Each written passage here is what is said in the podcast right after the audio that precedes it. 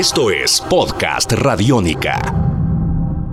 Continuamos en Descarga Radiónica, este podcast dedicado exclusivamente a todas estas cosas que nos encantan y que nos fascinan, cine, televisión, cómics, videojuegos y mucho más. En esta oportunidad hablando sobre aquellas películas que van a ser lanzadas en pleno 2015, que son eh, continuaciones, reboots, nuevas versiones de grandes clásicos de los años 80 y 90.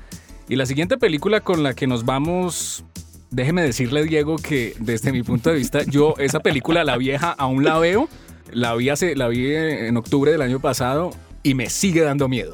Me sigue asustando. Y Y, me asusta. claras. Y me asusta que vayan a hacer un remake. Ese es el miedo más grande. Y más después de ese tráiler. Sí, yo estoy preocupado porque eh, próximamente, más exactamente el 24 de julio de este año, va a ser estrenada la película Poltergeist. Podcast Radiónica. A terrible presence is in there with her.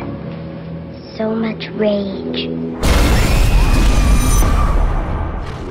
Una película que nos recuerda la vida de una tranquila familia y el matrimonio de Stephen Diana, que se verá envuelta en sucesos paranormales, parte de un de una obra más grande que tiene en esta primera entrega un hito del cine de terror, muy mucho en parte primero por la gran idea y por la gran participación de Steven Spielberg que siempre va a estar ahí metido por el ladito en donde usted hable de ciencia Sí. ficción, lo cual da cierto cierto control creativo que es importante de calidad, pero que en el caso de esta película, pues recordemos que el terror, y es una teoría que yo sí le voy a plantear a usted y tengo muy clara, el terror de hoy en día no es el terror de antes. Y esta es una película fundada en un terror básico, plano y puro, y es usted enfrentarse a fenómenos que no puede explicar en una casa, cuando en la era de la tecnología todo cambia. Ahora bien, ¿qué le pareció el tráiler?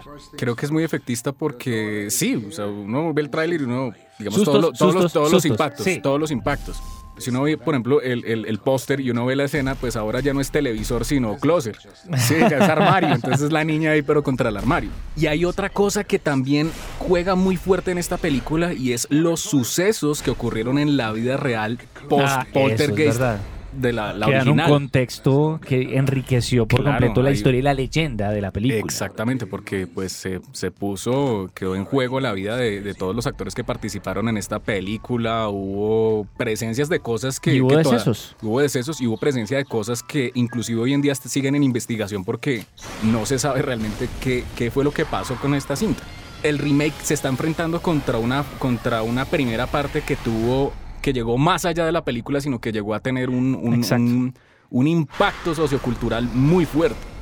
Entonces, A mí me pasa con esta película lo que me pasa con la última de las películas que vamos a analizar y es eh, en dónde está la necesidad de actualizar una película que contextualizada dentro de su época tiene un efecto completo. O sea, no hay nada en Poltergeist de 1982 que no se haya logrado. Y en el caso de esta película, el tráiler para mí fue desastroso. Es un tráiler en donde hay efectos especiales eh, eh, sobredimensionados para una película que se caracterizaba por su sencillez y que ese susto era sencillo. muchas veces han tratado de recargar todos estos clásicos y yo voy a citar dos películas que para mí el remake fue una, una pérdida de tiempo y una pérdida de dinero porque mucha gente quedó insatisfecha y dijo, no, yo prefiero la original y voy a seguir viendo la original siempre. Eh, la profecía, Sí. ese remake es, es lo mismo pero en el 2000.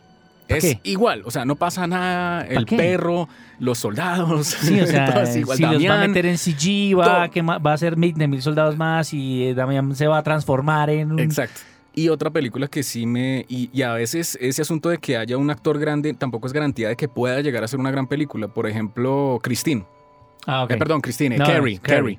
Este clásico de, de Stephen King. Es que me, me equivoqué de, de libros. Entonces, Pero yo lo entendí de una, porque era Carrie. Carrie, pues eh, está Chloe Moritz y estaba Julianne Moore, pero la y película es...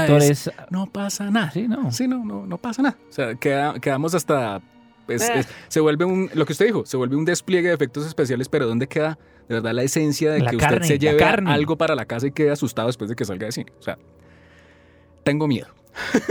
Con eso concluimos la película. Y no, por, y no por las razones adecuadas. Pasamos a... Bueno, yo... Le digo la verdad, no tengo mucho que decir de esta película que sigue. Que yo quiero verla. Yo también. Star Wars El despertar de la fuerza. Esta película la veremos a finalizar este año. Ya tuvimos la oportunidad de ver un teaser que es motivo de debate donde usted quiera. Es la primera entrega de una nueva trilogía, porque la idea es tener una nueva trilogía de la saga. No, no sabemos si es un sello de calidad, pero por lo menos es un, es un respeto a la saga original contar con el, con el reparto original en su mayoría. Pero lo tenemos en manos de un hombre que supo revitalizar la saga que para muchos es su hermana, prima, enemiga, como quieran, que es. Star Trek, Viaja a las Trek. Estrellas. Válido, válido, un hombre que tuvo un éxito con una saga que la llevó a una nueva generación, nueva generación, sí, buen juego de palabras, ¿no? y que nos trae esta película también para una nueva generación. Y es que mucha gente, hay personas que por ejemplo se han quejado de que, bueno, pero ¿por qué otra, otra película la Guerra de las Galaxias? Pero es que esas tres películas ya dieron para más. Y, y pues, pues mire, resulta que hay varias cosas. Primero, eh, la Guerra de las Galaxias siempre tuvo un universo expandido en libros, Exacto. en cómics, en videojuegos.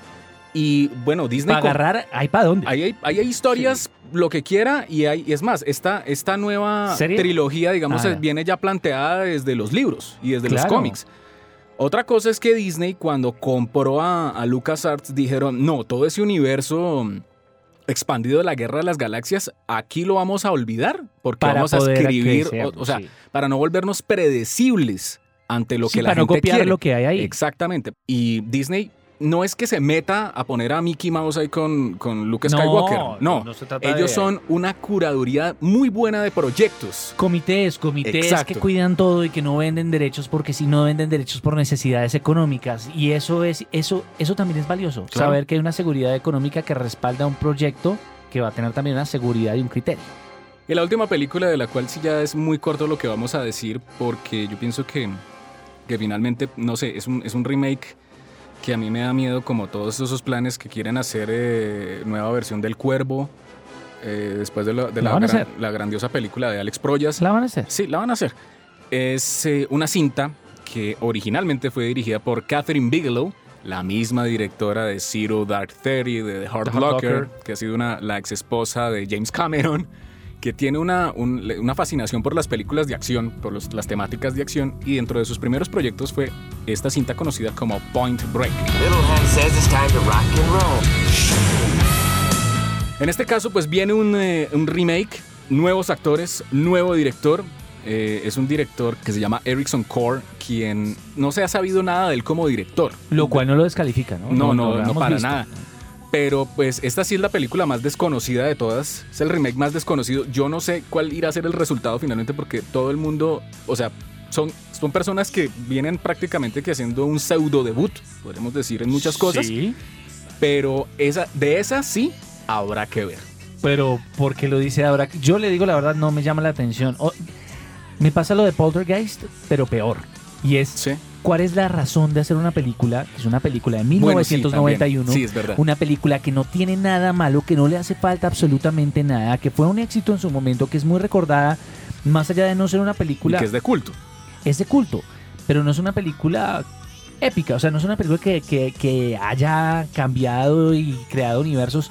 Es una buena película, es una muy buena película, es un, es un gran trabajo en su momento, con un reparto de jóvenes estrellas en su momento que se consolidaron en esa época, como Patrick Swayze, como...